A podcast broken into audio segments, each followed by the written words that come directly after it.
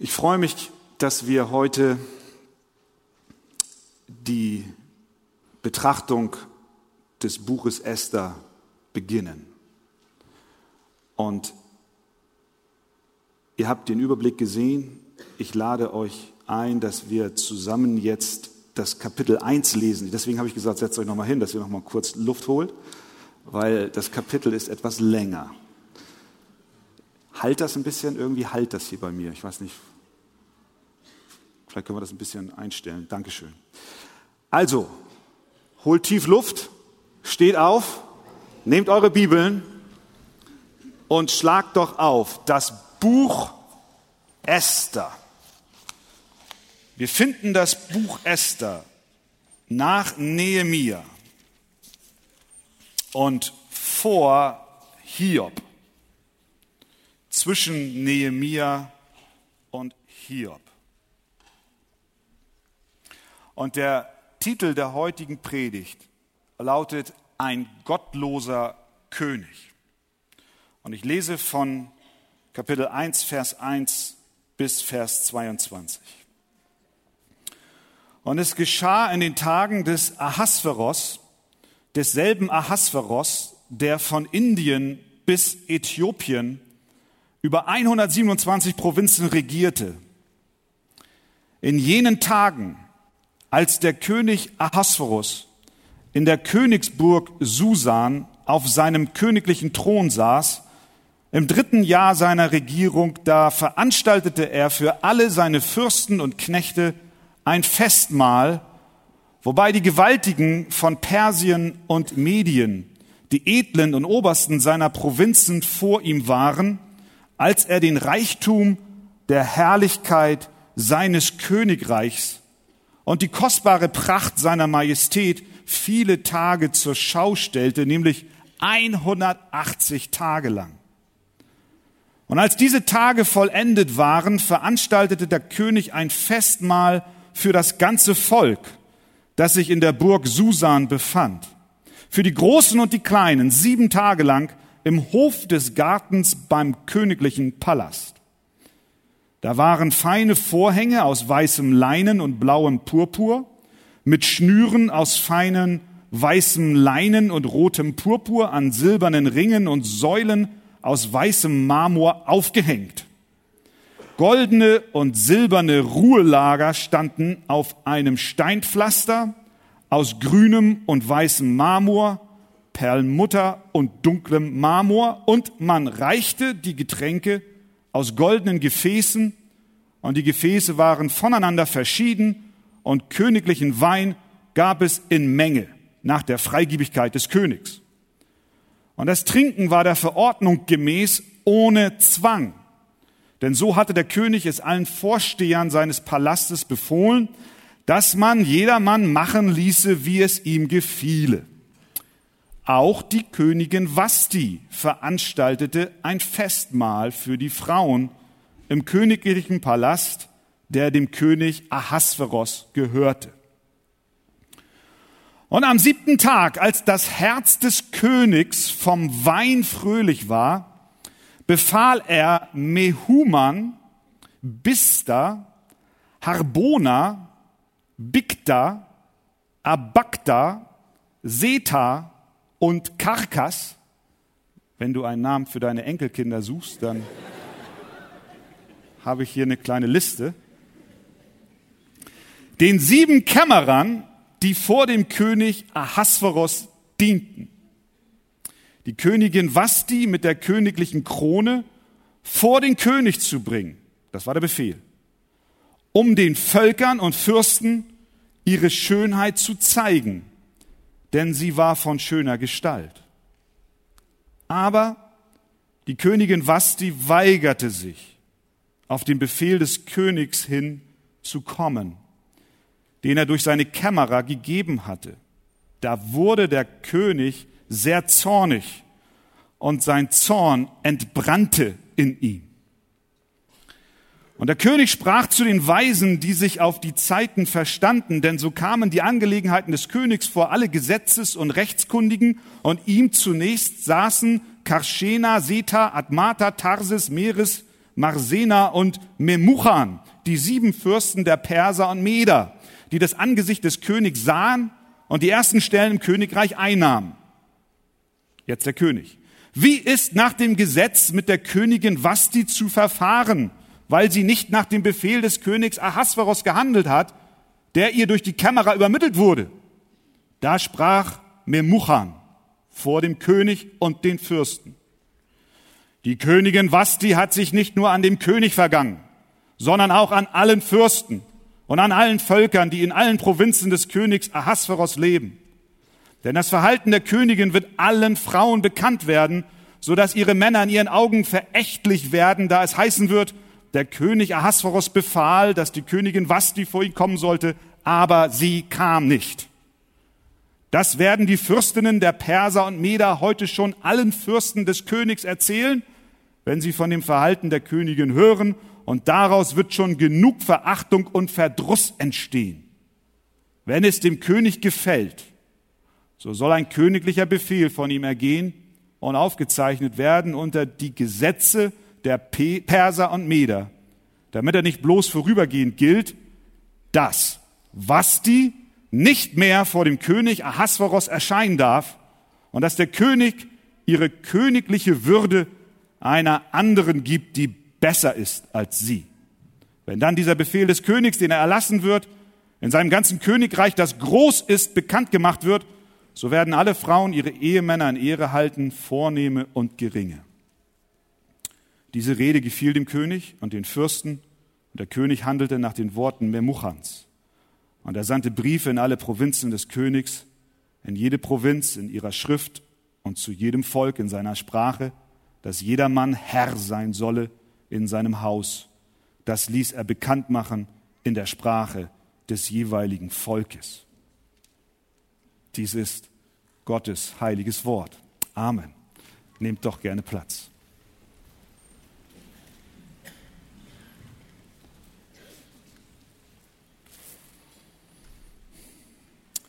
Was tust du, wenn du das Gefühl hast, Gott ist fern?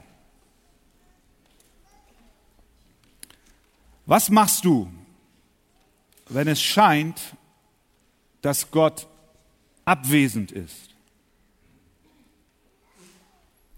Wie verhältst du dich, wenn deine Überzeugungen von Gott anscheinend im Widerspruch zu den Erfahrungen deines Lebens stehen? Wir beginnen heute mit einer Predigtreihe über das Buch Esther. Und ich glaube, dieses Buch hilft uns wie kaum ein anderes in der Bibel, Fragen wie die, die ich eben genannt habe, nicht nur zu stellen, sondern sie auch zu beantworten.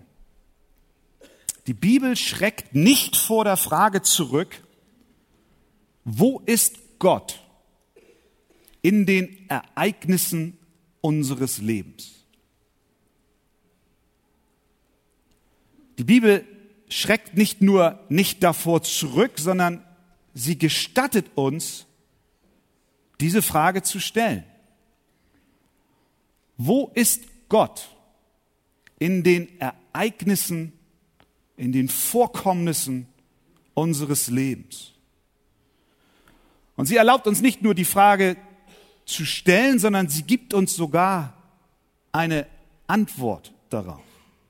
Und ich glaube, das Buch Esther nimmt uns an die Hand und will uns helfen, in den Sorgen und Nöten unseres Lebens Gott zu vertrauen, auch wenn wir momentan nichts von seiner mächtigen Hand sehen und vielleicht auch nichts spüren. Esther lebte wie auch Esra und Nehemia in einer Zeit, in der die Perser Westasien und Ägypten beherrschten. 597 vor Christus wurde unter Nebukadnezar dem babylonischen König, ein wesentlicher Teil der Bevölkerung aus Judäa und aus Jerusalem damit auch nach Babylon verschleppt, um dort im Exil zu leben. 538 vor Christus gestattete dann der König den im Exil lebenden Juden aus Babylon zurück nach Jerusalem zu kehren. Kyros. Viele Juden taten es, nachdem sie dort im Exil lebten. Sie kehrten zurück. Sie bauten sich ihre Häuser auf. Sie bauten auch den Tempel wieder auf. Und unter Nehemia bauten sie dann auch die Stadtmauer Jerusalems wieder auf. Aber nicht alle kehrten zurück, sondern ein nicht unerheblicher Teil blieb in Babylon, in Persien. Sie lebten zerstreut, die Juden dort, über das Gebiet des heutigen Iran und Irak. Und das war nun eine Situation für die dort lebenden Juden, die nicht so ganz einfach war.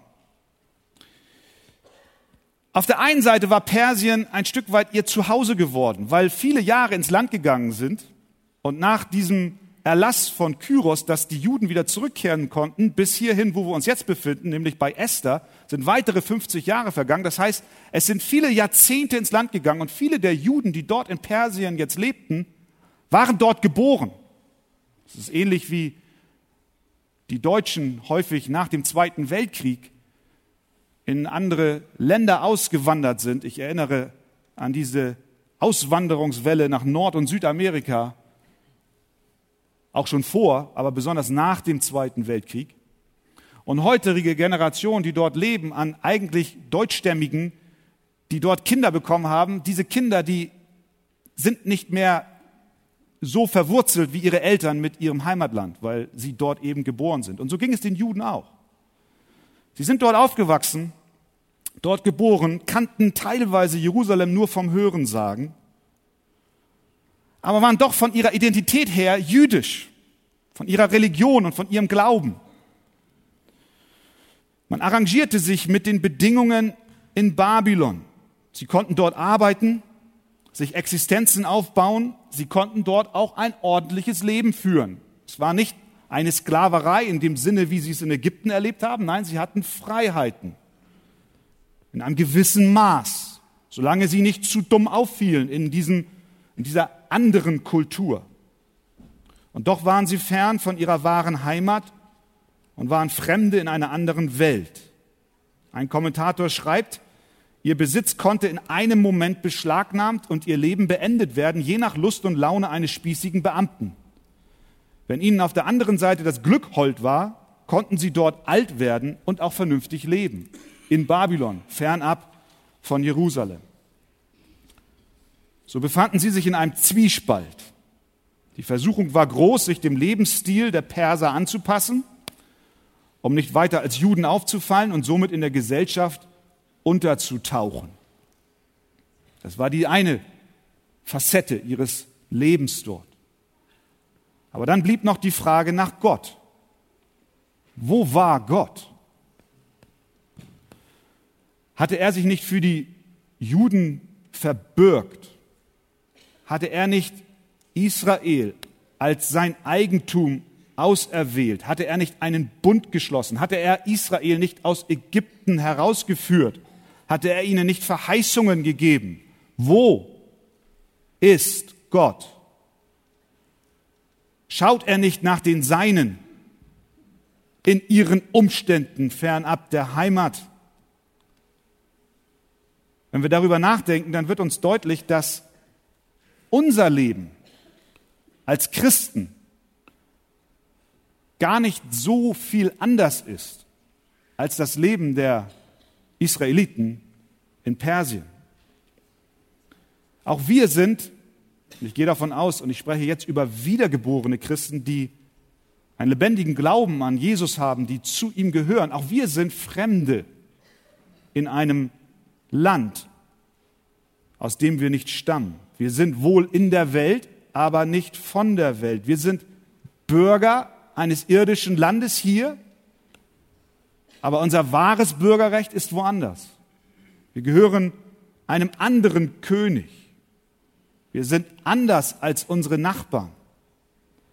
Manchmal fällt es kaum auf, manchmal wird es schmerzlich deutlich, dass wir unser Leben jemand anderem geweiht haben. Wir kämpfen mit der Herausforderung, ein Leben für Gott in einer Welt ohne Gott zu leben.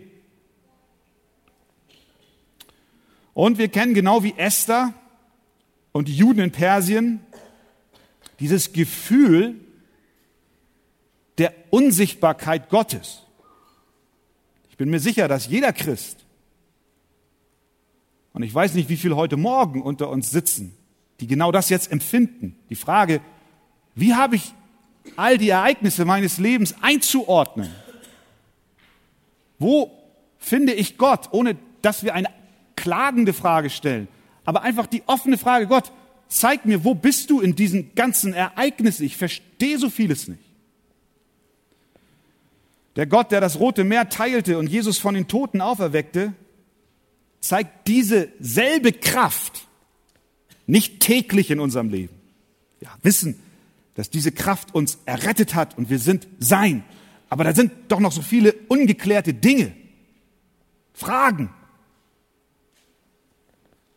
Wir haben Kämpfe, schwierige Umstände, unerfüllte Träume.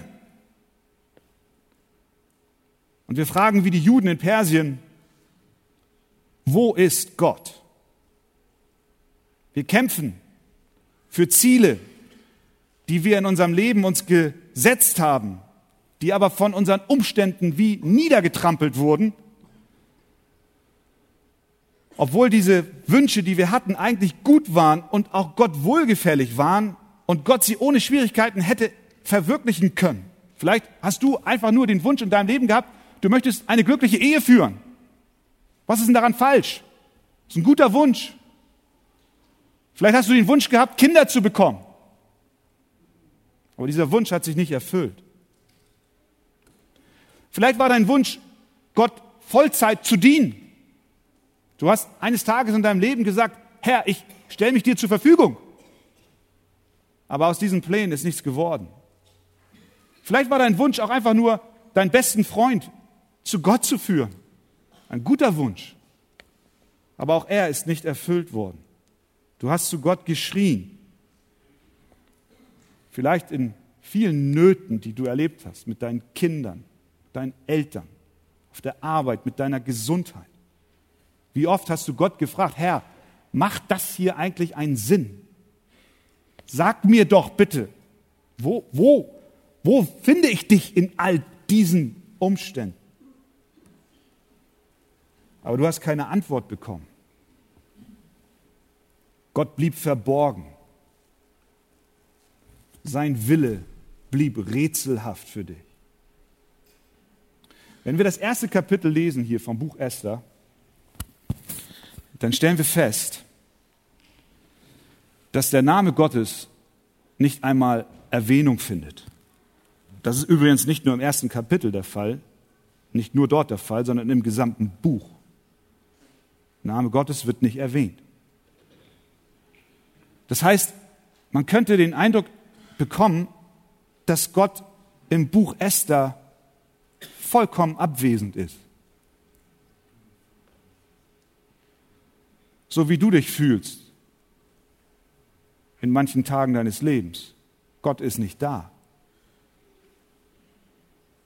Im Buch Esther sehen wir, wie Gott unsichtbar im Hintergrund arbeitet. Wir finden im Buch Esther keine dramatischen Heldengeschichten. Wenn wir uns erinnern, wie Gott Israel aus Ägypten geführt hat, wie er Mose aufgebaut hat zum Leiter dieses Volkes, wie er mit seinem Stab das Rote Meer teilte, wie sie hindurchmarschierten und das Meer hinter ihnen zusammenbrach und das, die Armee der Ägypter verschlang, als sie dann weiterliefen und Manna kam vom Himmel und als die Feuersäule ihnen vorausging und als sie auf einen Felsen schlugen mitten der Wüste und Wasser sprudelte heraus. All diese großartigen Wundergeschichten, die hervorragend sind und glaubensstärkend sind, die, die lesen wir in diesem Auszug aus Ägypten, aber im Buch Esther begegnet uns nicht ein solches Wunder. Da geschieht nicht wirklich etwas vordergründig Übernatürliches. Aber nur weil Gott in diesem dramatischen Bericht nicht erwähnt wird, bedeutet es noch lange nicht, dass er nicht doch der Handelnde ist. Und das gilt übrigens auch in deinem Leben. Nur weil du nicht verstehst, welchen Weg Gott dich in diesen Tagen führt, heißt es noch lange nicht, dass er nicht doch der Handelnde ist. Dass er nicht doch da ist. Esther, die verborgenen Wege Gottes. Gott wird in diesem Buch nicht genannt und doch ist sein Handeln überall sichtbar. Wir hören ihn nicht sprechen, wörtlich, Zitat, und doch ist seine Vorsehung im gesamten Text zu finden. Steigen wir mal in die Geschichte ein. Und ich möchte hinarbeiten zu drei Dingen, die wir am Ende dieser Predigt einfach mitnehmen als Anwendung. Der Vorhang geht zur Seite und wir befinden uns im Festsaal des Königs Ahasverus in Susa. Susa war die Winterresidenz des persischen Königs. Der König gibt ein Fest, alles ist sorgfältig vorbereitet und geplant. Das Erste, was wir erfahren, ist, dass der König offensichtlich grenzenlose Macht hat. In Vers 1. Und es geschah in den Tagen des Ahasveros, der übrigens auch König Xerxes genannt wird, der von Indien bis Äthiopien über 127 Provinzen regierte. Ein riesiges Reich war seins. Er war der Mann Nummer eins in der damaligen Welt.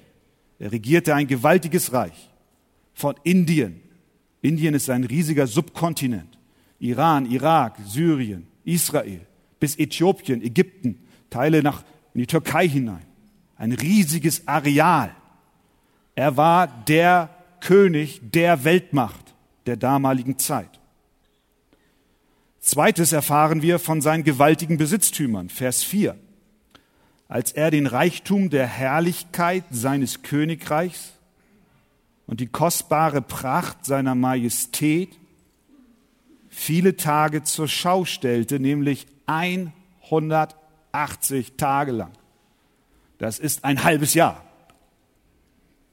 hat er nichts anderes gemacht, als sich selbst gefeiert.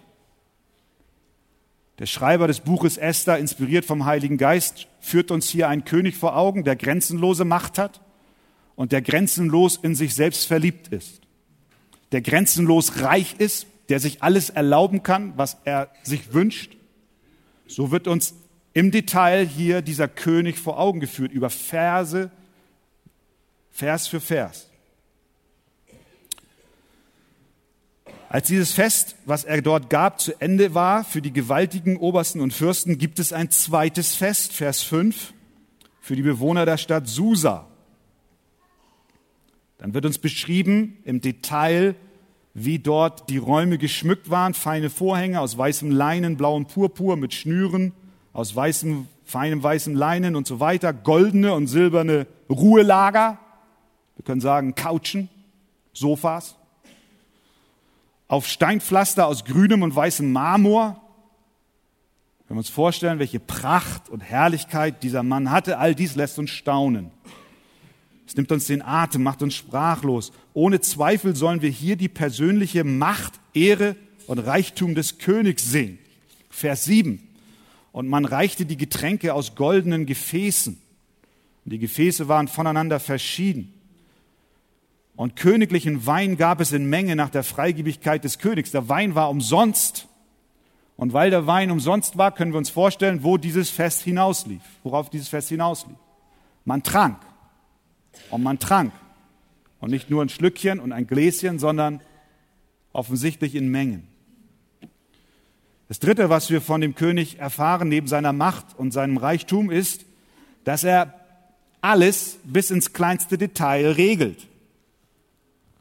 Er geht sicher, dass nichts außer seiner Kontrolle gerät. Das war im gesamten persischen Reich so. Durch Gesetze, Regeln und Erlasse wurde das Reich zusammengehalten. Wir kennen es heute noch, dieses Sprichwort, ein Gesetz der Meder und Perser, ein unwiderrufbares Gesetz.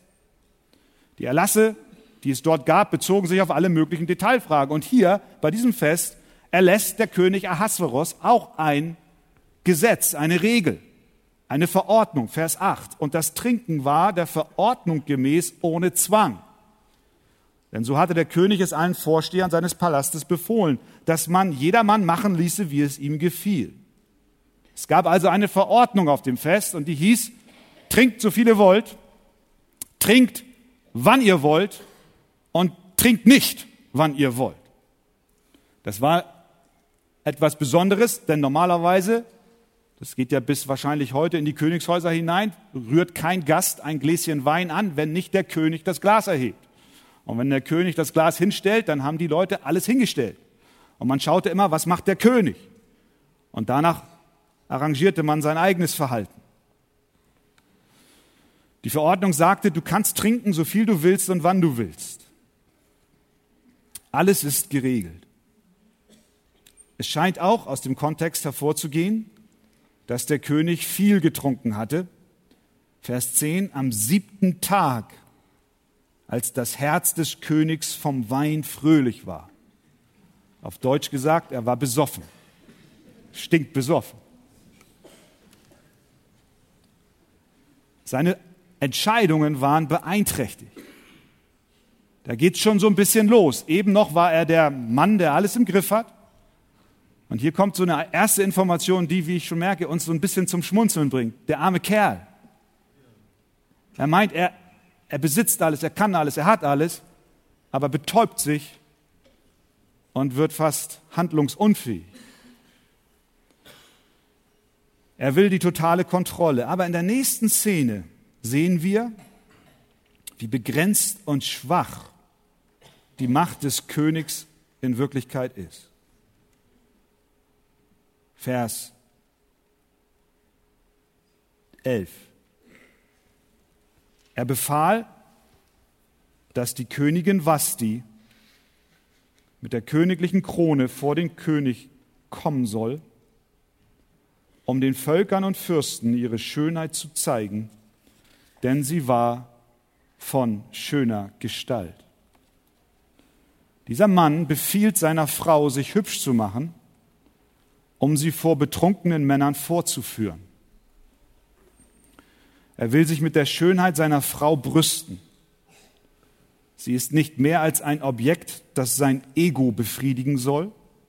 Sie ist nichts anderes als die Trophäe eines selbstverliebten Königs. Für alle galt die Regel, es besteht kein Zwang.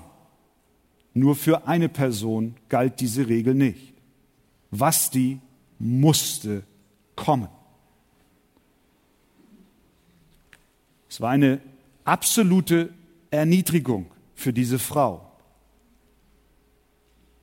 Hier sehen wir, wie der König wirklich tickt und wie er zu seiner Frau steht. Er liebt sie nicht. Er gibt sich nicht für sie hin. Er ist nicht der Bräutigam, der uns in Epheser 5 vorgestellt wird, wie wir Männer unsere Frauen zu lieben haben. Für ihn ist Vasti nur ein Besitz, ein Orden an seiner Brust. Er möchte sie zeigen, nur um selbst gut dazustehen. Er hat unendlichen Reichtum, eine schöne Frau, und sie betrachtet er als Krönung seines Erfolges. Sie ist sein Werkzeug, sein Spielzeug. Er möchte sie den stierenden Generälen vorführen. Vers 12. Aber die Königin Vasti weigerte sich. Vasti kommt nicht. Mit einem Satz macht die Bibel deutlich, dass der König Ahasveros ein Narr ist. Er hat die grundlegenden Dinge des Lebens nicht im Griff. Seine Ehe ist eine Täuschung und seine Souveränität ist löchrig. Vasti widersetzt sich dem Befehl des mächtigsten Mannes auf dem Erdboden. Und jeder sieht es. Jeder sieht es. Was passiert mit dem König? Vers 12, da wurde der König sehr zornig und sein Zorn entbrannte in ihm. Dieser mächtige König wird von einem Gefühlsausbruch übermannt. Matthew Henry schreibt in seinem Kommentar zu Esther 1, er, der die Trinkgewohnheiten, der König, der die Trinkgewohnheiten seiner Untertanen per, per Dekret bestimmte, kann seine eigenen Launen nicht kontrollieren. Er wird zornig, sein Zorn brennt in ihm Vasti darf nicht mehr vor dem König erscheinen. Er lässt sich beraten von seinen Beratern. Sie sieht ihren Ehemann nie wieder. Er sieht seine Ehefrau nie wieder. Es wird ein Gesetz für das gesamte Reich erlassen. Jeder Mann soll Herr in seinem Haushalt sein. Das gesamte Königreich, dieses riesige Reich mit seiner riesigen Bürokratie stellt sich hinter den königlichen Befehl, den Befehl eines besoffenen Mannes, den er im Moment eines Zornausbruchs erlassen hat. Ist das nicht irrwitzig? Ist das nicht verrückt?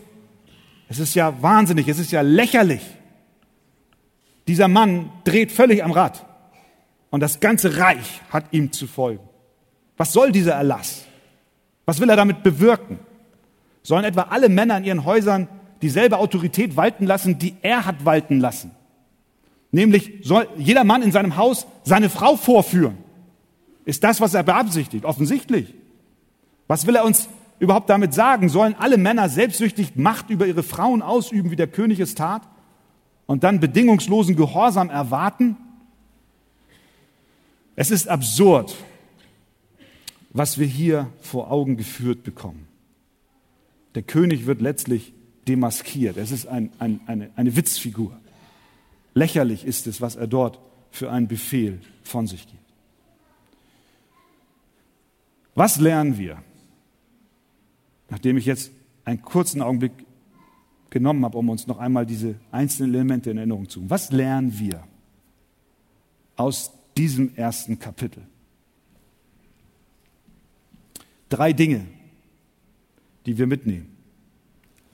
Erstens, lass dich nicht von den Werten dieser Welt blenden.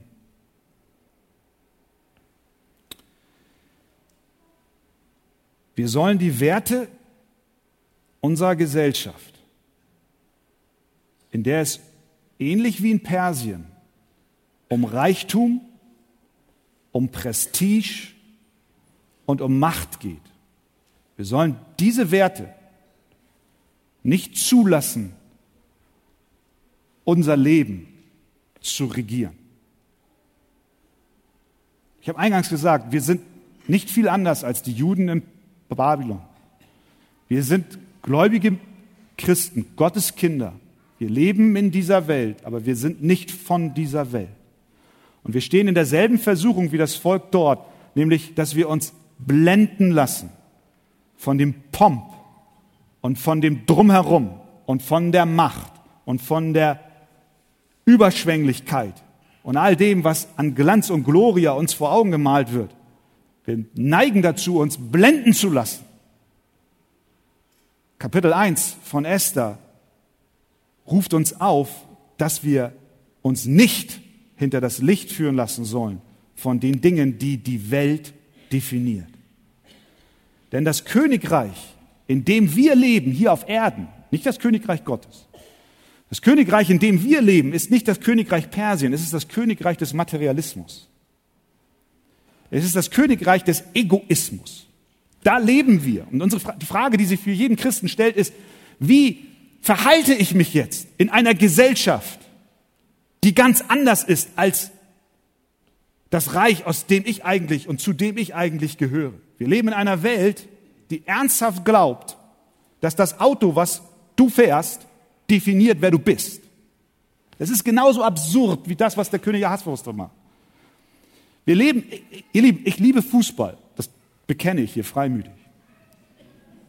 Ich, ich, ich mag Fußball. Aber, wir, aber, aber eine Sache verstehe ich nicht. Ich verstehe nicht, warum Fußballer, nur weil sie hinter dem Ball herlaufen, Millionen von Euro aufs Konto bezahlt bekommen. Ich würde gerne, nein, ich lasse es lieber. Ich, ich frage mich das. Was ich damit sagen will, ist, wir leben in einer Gesellschaft, die letztlich nicht anders ist als Persien. Im Überschwang. Letztlich ist es lächerlich, dass jemand, der trainiert und Sport macht, exorbitant viel mehr Geld verdient als jemand, der Tag für Tag auf die Baustelle geht und eine Mauer hochzieht. Ich will jetzt nicht eine Rede gegen hohe Gehälter halten und Managergehälter. Ich will nur eins sagen. Da ist doch irgendwas nicht in Balance. Unsere Gesellschaft ist nicht anders als König Ahasveros. Wir brüsten uns, wir, wir, wir hofieren uns, wir feudeln uns gegenseitig. Und wenn du dann mal eine, eine Fernsehsendung anmachst, wo dann der eine den anderen erzählt, wie toll er ist und wie gut er ist und so weiter. Es ist nichts anderes. Das Königreich des Materialismus will uns blenden, uns einreden, dass wir uns doch seinen Gepflogenheiten anzupassen haben. Dieses Königreich des Materialismus möchte, dass wir uns auch erträumen, sechs Monate lang ein Fest zu feiern, in denen wir uns, auf dem wir uns selbst präsentieren. Aber Esther 1 zeigt uns auch, dass dieses Königreich im Kern machtlos ist. Es ist ein Haschen nach Wind. Das Trachten nach diesen Dingen ist nicht nur leer, sondern aus der Ewigkeitsperspektive gesehen absurd, lächerlich, lachhaft. Und so schmunzeln wir über Ahasverus und seinen Pomp und erkennen, dass er eigentlich ein Narr ist. Und genauso dürfen wir auch über uns schmunzeln, wenn wir mal wieder in diese Falle des gesellschaftlichen Anpassung hineintreten. Der Autor von Esther schmunzelt über den Reichtum des Ahasverus. Kapitel 1 mahnt uns, die Welt mit ihren Werten richtig einzuschätzen, sie mit anderen Augen zu sehen, ihre Leere und Sinnlosigkeit zu entlarven es mahnt uns, wachsam zu sein und nicht kopflos in dem irdischen Königreich aufzugehen. Das ist das Erste, wo wir uns prüfen dürfen, wo wir persönlich stehen. Das Zweite, was wir lernen, warte geduldig und vertraue Gott in seiner Vorsehung. Wir lernen hier in Kapitel 1 ein Prinzip. Das Prinzip lautet, manchmal dauert es, bis wir verstehen, was Gott gerade tut. Im ersten Kapitel, wie ich eingangs sagte, ist Gott nicht sichtbar und dennoch ist er hinter den Kulissen beständig am Wirken. Esther ist im Kapitel 1 noch nicht aufgetreten. Mordechai ist noch nicht in Erscheinung getreten. Wir fragen uns, Wieso ist dieser Handlungsverlauf, wie er ist?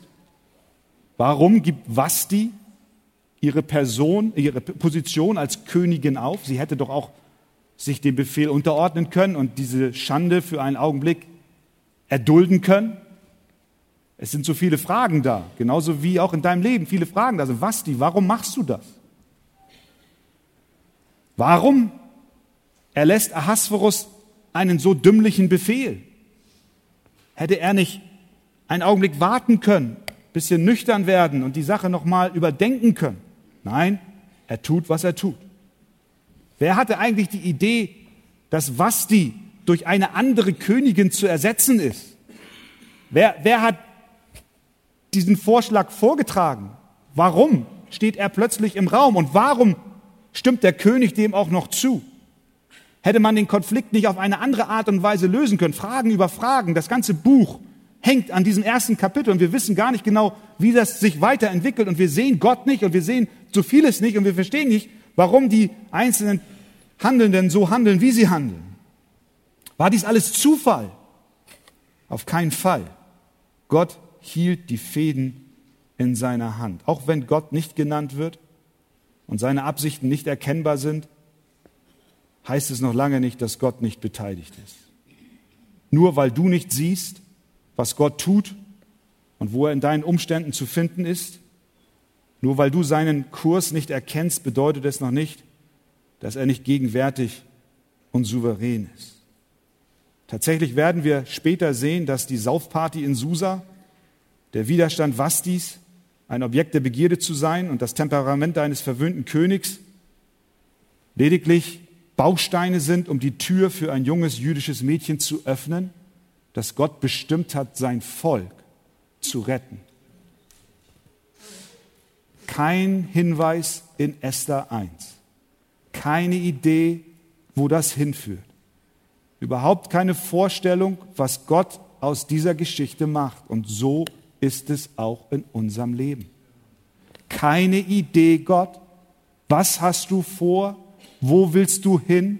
Warum geschieht dies? Warum handelt er so? Warum habe ich dort keinen Einfluss drauf? Warum rebelliert mein Mann? Warum rebelliert mein Kind? Warum verliere ich meine Arbeit? Gott hat einen guten Plan mit seinen Kindern. Auch wenn du in Kapitel 1 von Esther dich befindest. Gott hat etwas Gutes vor. Sei also nicht so vorschnell, das Handeln Gottes von der Hand zu weisen, als wäre er nicht der Herrscher über alles, was geschieht.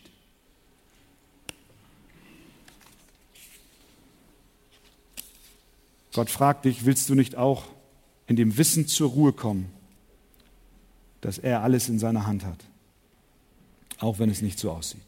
Und dann drittens, was nehmen wir mit aus Esther 1?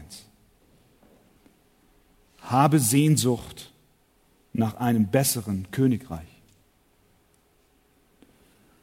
Wir haben hier in Kapitel 1 gesehen, dass dieser König Ahasverus auf dem Höhepunkt seiner Macht ist. Höher kann eine Person in dieser Welt nicht emporsteigen. Er hat Ehre, Einfluss, Erfolg. Und während wir das lesen, bleibt doch ein bitterer Beigeschmack. Und irgendwie tief in unserem Herzen entsteht eine Sehnsucht. Ich möchte gerne Teil eines besseren Königreiches sein. Ich möchte nicht Teil eines selbstverliebten, egozentrischen Königs sein.